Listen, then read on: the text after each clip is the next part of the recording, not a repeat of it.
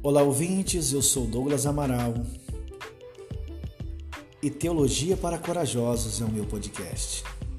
Hoje irei refletir, fundamentado no texto que o apóstolo Paulo escreveu aos Gálatas, capítulo 6, versículo 1 a 5, que está escrito: Irmãos, se algum homem for surpreendido em uma falta, vós que sois espirituais, restaurai o irmão no espírito de mansidão.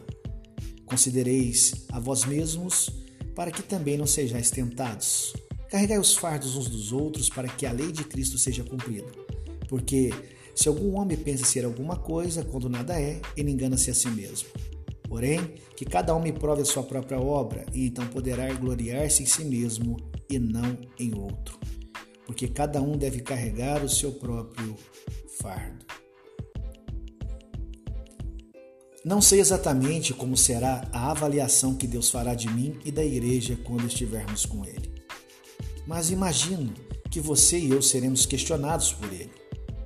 O que vocês fizeram com a igreja no século 21?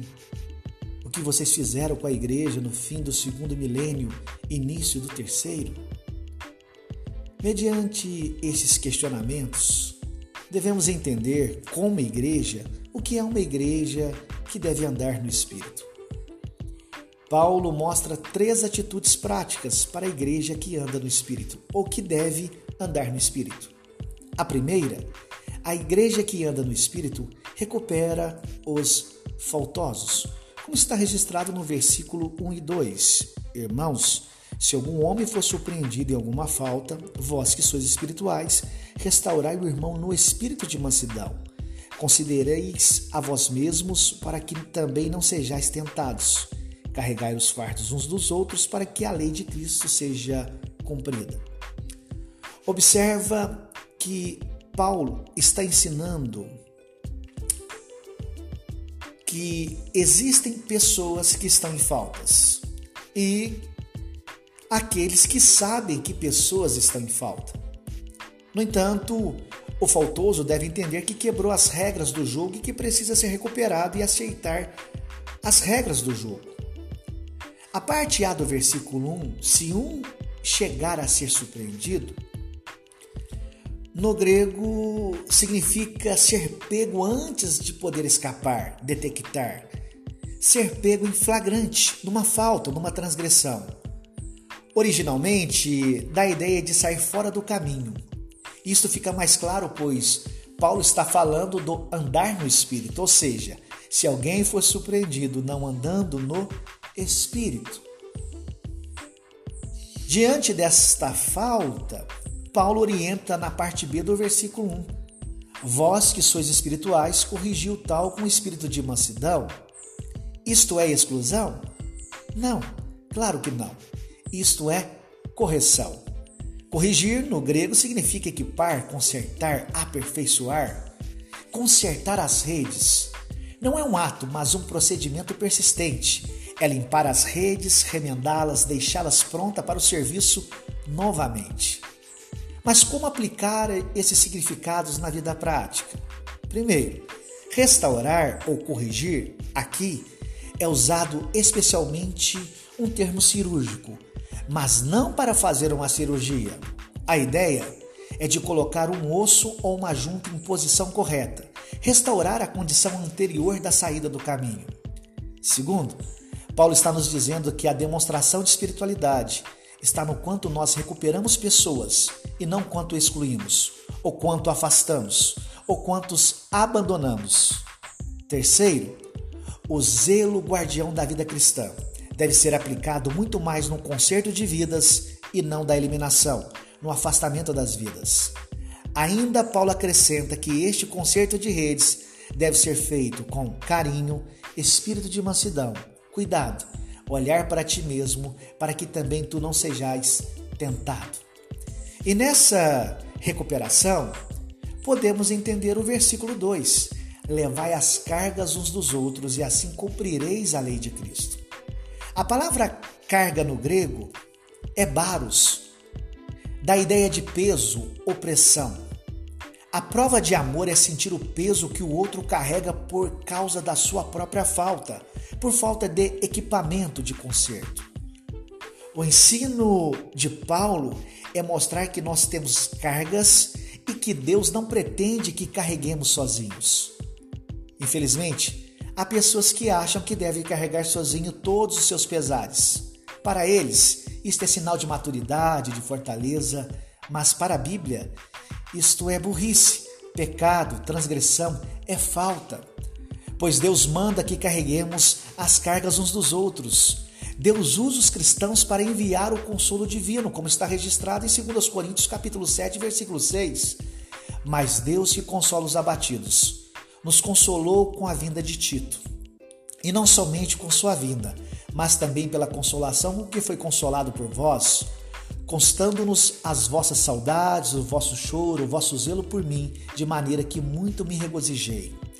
Em 2 Coríntios capítulo 1 e 3 está escrito: Bendito seja o Deus e Pai do nosso Senhor Jesus Cristo, o Pai das misericórdias e Deus de toda consolação, que nos consola em toda a nossa tribulação, para que também possamos consolar os que estiverem em alguma tribulação, com a consolação com que nós mesmos somos consolados por Deus. No Novo Testamento, não existe a palavra e nem a ideia de exclusão sem a primeira opção de restauração. A igreja precisa viver a compaixão com os arrependidos e juízo com aqueles que mascaram a sua santidade e brincam com o amor de Deus. Em segundo lugar, a igreja que anda no Espírito evita as comparações. Versículos 3 e 4. Porque se algum homem pensa ser alguma coisa quando nada é, ele engana a si mesmo. Porém, que cada homem prove a sua própria obra, e então poderá gloriar-se em si mesmo e não em outro. Observa-se que Paulo apresenta um problema que não somente pertencia à igreja do primeiro século, mas que existe até hoje: comparação. As comparações podem ser feitas a dois níveis: caráter ou serviços, ministérios. No entanto, se você retroceder um pouquinho no capítulo 5, versículo 26 da carta aos Gálatas, está escrito: não sejamos cobiçosos de vanglórias, irritando-nos uns aos outros e invejando-nos uns aos outros. Aliás, esta é a continuação do parágrafo que teve início no capítulo 5, que é andar no Espírito. Quem anda no Espírito não exerce uma vida cristã de comparações. Ligado à questão anterior de restaurar, Paulo argumenta dizendo que todos nós somos iguais e que ninguém, e que ninguém é superior a ninguém. Pois somos pecadores, separados de Deus, dignos do inferno, culpados, perdidos, mortos em vossos delitos e pecados. No entanto, Paulo enfatiza que a glória deve ser sempre baseada no serviço provado e não em outrem. A ideia é que o ser humano sempre procura aqueles que é indicado pela visão não cristã do pior para comparar. Ideias como: eu não peco como Fulano, meu trabalho é melhor do que Ciclano, ninguém faz melhor do que eu, se não for feito assim, eu não participo, eu não vejo graça alguma. Paulo afirma que não devemos fazer comparações com os outros, mas prove cada um a sua própria obra. Provar é ver se o metal era puro. Provar exige responsabilidade, seriedade, honestidade. O melhor padrão para provar o nosso serviço não é aquele que é chamado de um cristão coitadinho, mesmo porque não existe. Mas a comparação, se ela existir, é a pessoa, a obra e o ministério do nosso Senhor e Salvador Jesus Cristo. O exame é uma responsabilidade individual e não existe nenhum examinador oficial chamado por Deus ou que tenha como função de examinador de obras, inspetores de qualidade, é um serviço que não existe no reino de Deus. No versículo 3, se alguém pensa que é importante quando de fato não é, está enganando a si mesmo. Deus não nega a fama ou o estrelado. O texto dá a entender isto. Deus rejeita a desonestidade na avaliação pessoal. A ideia é: está enchendo sua cabeça com fantasias, está vivendo nas nuvens. É o que nós chamamos de esquizofrenia cristã viver em dois mundos. No entanto, quando eu leio Jeremias capítulo 9, versículo 23 e 24, está escrito: Assim diz o Senhor: Não se glorie o sábio na sua sabedoria, nem se glorie o forte na sua força, nem se glorie o rico nas suas riquezas, mas o que se gloriar, glorie-se nisto, em me entender e me conhecer, que eu sou o Senhor, que faço beneficência, juízo e justiça na terra, porque dessas coisas me agrado, diz o Senhor. Em terceiro lugar, a igreja que anda no Espírito. É uma igreja composta de responsabilidade por si mesma. Versículo 5. Porque cada um deve carregar o seu próprio fardo. À primeira vista, parece uma contradição com o primeiro ponto, recuperar os faltosos, que afirma levar as cargas uns dos outros. Mas não é. Quando você lê o versículo 2 do capítulo 5 de Gálatas, o que temos neste versículo é um tipo de carga diferente. A palavra carga no versículo 2 no grego é baros, e no versículo 5, o fardo no grego é fortion. A diferença é simples, porém importante. No primeiro caso, é um peso esmagador que inesperadamente se impõe sobre a respectiva pessoa e está completamente fora de controle. Lembra-se que Paulo está tratando a respeito de alguém ser surpreendido com uma carga que o levou fora de controle do caminho do andar no espírito. No versículo 5, é o fardo geral que todos devem carregar. É como um, um escoteiro equipado com o mínimo necessário. É a responsabilidade natural que cada um tem de si mesmo. Assim, temos que somente aqueles que conhecem a medida das suas próprias forças, fardos, estão qualificados para compartilhar as cargas dos outros. É a simpatia humana. O soberbo não compartilha e nem compartilha com eles os fardos, muito menos as cargas apontadas no versículo 5. A ideia de responsabilidade de si mesmo está direcionada em conhecer nossas limitações, da nossa tendência pecaminosa, da enfermidade da nossa carne, das consequências dos nossos erros.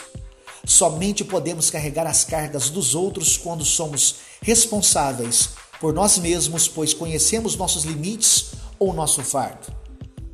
Quem é responsável por si conhece seus limites e poderá estar apto para carregar as cargas dos outros. O caminho para ajudar a carregar as cargas dos outros é a responsabilidade por si mesmo. Seja responsável dos votos do seu batismo, da declaração de fé, da sua conduta na sociedade. A resposta que deveremos dar para Deus quando Ele nos perguntar o que fizemos com a igreja deverá ser: recuperamos os faltosos, evitamos as comparações e fomos responsáveis de nós mesmos. É claro e evidente que essas respostas não darão a salvação a entrada na presença eterna com Deus, mas com certeza alegrará o coração de Deus e a sua palavra será: bom servo fiel. Que Deus nos assista e dirija. Deus abençoe. É isso aí, pessoal. Chegamos ao fim do nosso segundo episódio.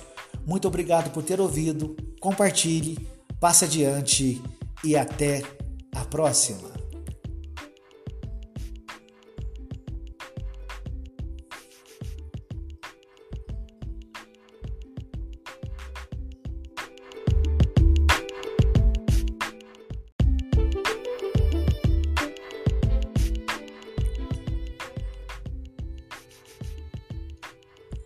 Olá, ouvintes, eu sou Douglas Amaral e Teologia para Corajosos é o meu podcast. Hoje irei refletir, fundamentado no texto que o apóstolo Paulo escreveu aos Gálatas, capítulo 6, versículo 1 a 5, que está escrito: Irmãos, se algum homem for surpreendido em uma falta, vós que sois espirituais, restaurai o irmão no espírito de mansidão. Considereis a vós mesmos para que também não sejais tentados. Carregai os fardos uns dos outros para que a lei de Cristo seja cumprida. Porque se algum homem pensa ser alguma coisa, quando nada é, ele engana-se a si mesmo. Porém, que cada homem prove a sua própria obra, e então poderá gloriar-se em si mesmo e não em outro.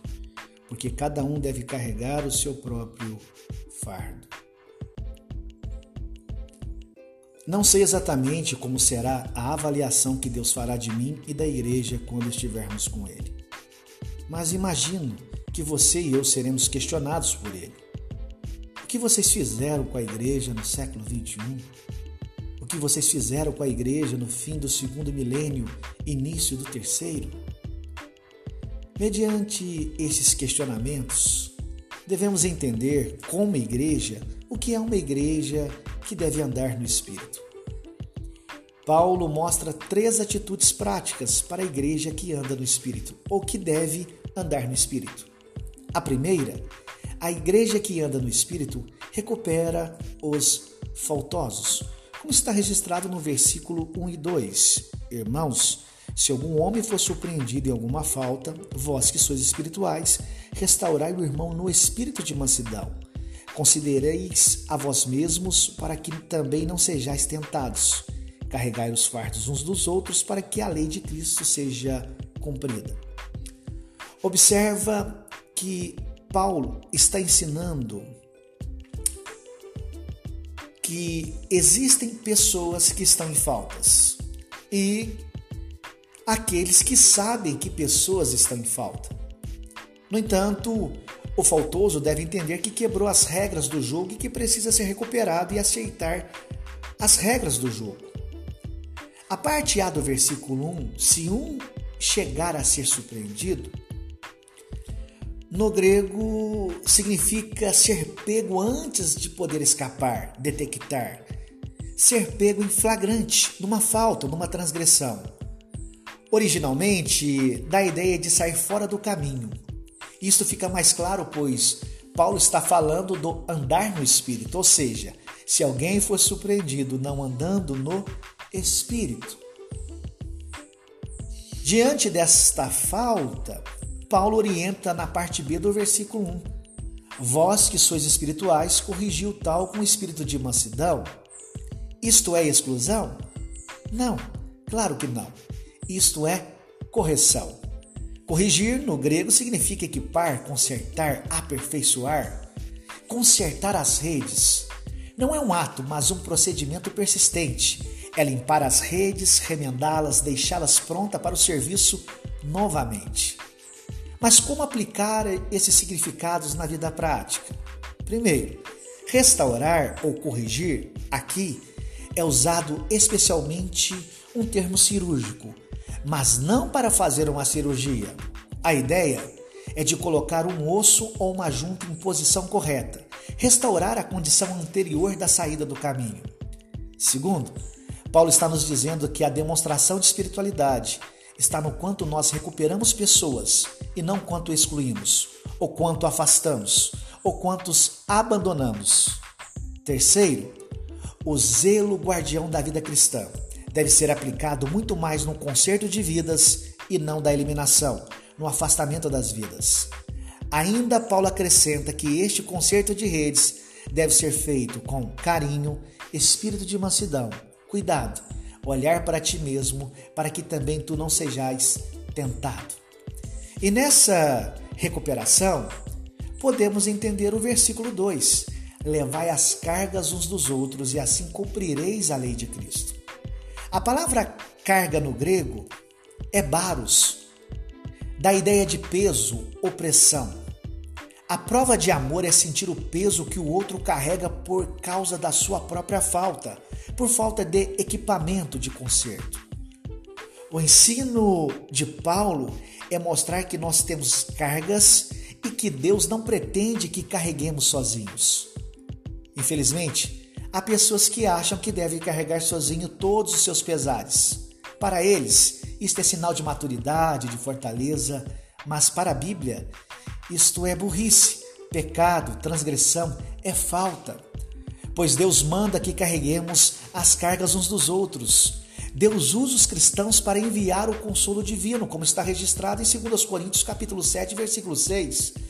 Mas Deus que consola os abatidos nos consolou com a vinda de Tito.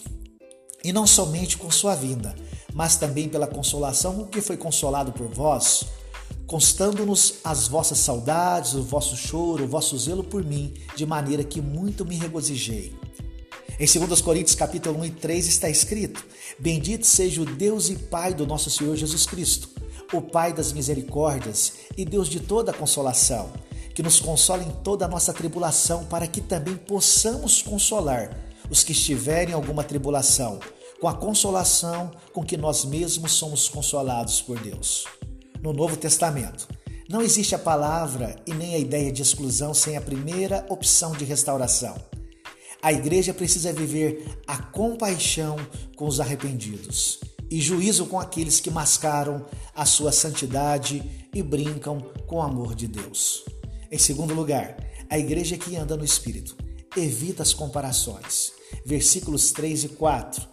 Porque se algum homem pensa ser alguma coisa quando nada é, ele engana a si mesmo. Porém, que cada homem prove a sua própria obra, e então poderá gloriar-se em si mesmo e não em outro. Observa-se que Paulo apresenta um problema que não somente pertencia à igreja do primeiro século, mas que existe até hoje: comparação. As comparações podem ser feitas a dois níveis: caráter ou serviços, ministérios. No entanto, se você retroceder um pouquinho no capítulo 5, versículo 26 da carta aos Gálatas, está escrito: Não sejamos cobiçosos de vanglórias, irritando-nos uns aos outros e invejando-nos uns aos outros. Aliás, esta é a continuação do parágrafo que teve início no capítulo 5, que é andar no Espírito. Quem anda no Espírito não exerce uma vida cristã de comparações. Ligado à questão anterior de restaurar, Paulo argumenta dizendo que todos nós somos iguais e que ninguém, e que ninguém é superior a ninguém, pois somos pecadores, separados de Deus, dignos do inferno, culpados, perdidos, mortos em vossos delitos e pecados. No entanto, Paulo enfatiza que a glória deve ser sempre baseada no serviço provado e não em outrem. A ideia é que o ser humano sempre procura aqueles que é indicado pela visão não cristã do pior para comparar. Ideias como eu não peco como fulano, meu trabalho é melhor do que ciclano, ninguém faz melhor do que eu, se não for feito assim, eu não participo, eu não vejo graça alguma. Paulo afirma que não devemos fazer comparações com os outros, mas prove cada um a sua própria obra. Provar é ver se o metal era puro. Provar exige responsabilidade, seriedade, honestidade. O melhor padrão para provar o nosso serviço não é aquele que é chamado de um cristão coitadinho, mesmo porque não existe. Mas a comparação, se ela existir, é a pessoa, a obra e o ministério do nosso Senhor e Salvador Jesus Cristo. O exame é uma responsabilidade individual e não existe nenhum examinador oficial chamado por Deus ou que tenha como função de examinador de obras. Inspetores de qualidade é um serviço que não existe no reino de Deus. No versículo 3, se alguém pensa que é importante quando de fato não é, está enganando a si mesmo. Deus não nega a fama ou o estrelado. O texto dá a entender isto. Deus rejeita a desonestidade na avaliação pessoal. A ideia é: está enchendo sua cabeça com fantasias, está vivendo nas nuvens. É o que nós chamamos de esquizofrenia cristã viver em dois mundos. No entanto, quando eu leio Jeremias capítulo 9, versículo 23 e 24, está escrito: Assim diz o Senhor não se gloria o sábio na sua sabedoria, nem se gloria o forte na sua força, nem se gloria o rico nas suas riquezas, mas o que se gloriar, glorie-se nisto, em me entender e me conhecer, que eu sou o Senhor, que faço beneficência, juízo e justiça na terra, porque dessas coisas me agrado, diz o Senhor. Em terceiro lugar, a igreja que anda no Espírito. É uma igreja composta de responsabilidade por si mesma. Versículo 5 porque cada um deve carregar o seu próprio fardo. À primeira vista, parece uma contradição com o primeiro ponto, recuperar os faltosos, que afirma levar as cargas uns dos outros. Mas não é. Quando você lê o versículo 2 do capítulo 5 de Gálatas, o que temos neste versículo é um tipo de carga diferente. A palavra carga no versículo 2 no grego é baros, e no versículo 5, o fardo no grego é fortion. A diferença é simples, porém importante. No primeiro caso, é um peso esmagador que inesperadamente se impõe sobre a respectiva pessoa e está completamente fora de controle. Lembra-se que Paulo está tratando a respeito de alguém ser surpreendido com uma carga que o levou fora de controle do caminho do andar no espírito. No versículo 5, é o fardo geral que todos devem carregar. É como um, um escoteiro equipado com o mínimo necessário. É a responsabilidade natural que cada um tem de si mesmo.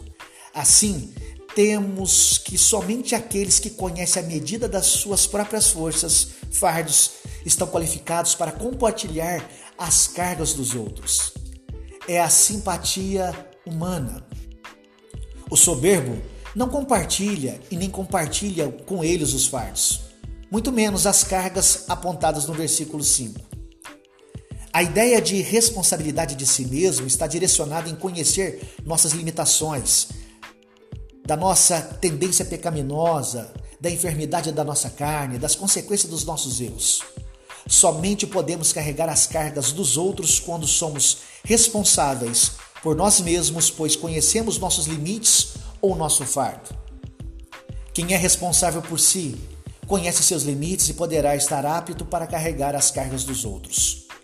O caminho para ajudar a carregar as cargas dos outros é a responsabilidade por si mesmo. Seja responsável dos votos do seu batismo, da declaração de fé, da sua conduta na sociedade. A resposta que deveremos dar para Deus quando Ele nos perguntar o que fizemos com a igreja deverá ser: recuperamos os faltosos, evitamos as comparações e fomos responsáveis de nós mesmos. É claro e evidente que essas respostas não darão a salvação à entrada na presença eterna com Deus, mas com certeza alegrará o coração de Deus e a sua palavra será: bom servo fiel. Que Deus nos assista e dirija. Deus abençoe. É isso aí, pessoal. Chegamos ao fim do nosso segundo episódio. Muito obrigado por ter ouvido. Compartilhe, passe adiante e até a próxima.